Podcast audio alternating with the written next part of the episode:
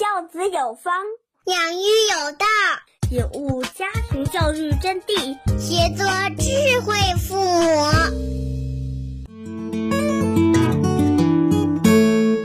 教子有方，养育有道。大家好，我是国家二级心理咨询师、国家高级家庭教育指导师。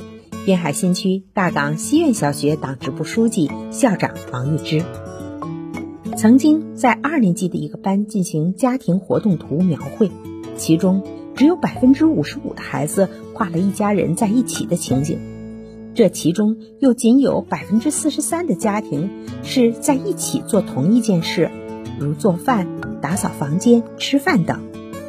但是在解释画面中，又有近一半的孩子强调只是偶尔这样，大多数的情形是孩子与母亲在一起，母亲在做家务，孩子在写作业，以奔波生活为借口的父爱严重缺失。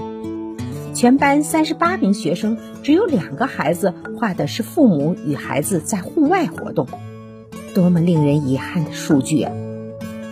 教出孩子的生存力的作者说。爱动、爱嬉戏是孩子的天性，爱自然也是孩子的天性，是社会交往的开端。没有孩子会生来不爱树林、池塘、草地，不爱野花和小鸟。让孩子们回到自然中去，重新亲近大地，带领他们在大自然里做游戏，去体验人与人、人与自然以及自然本身原来应有的和谐与平衡。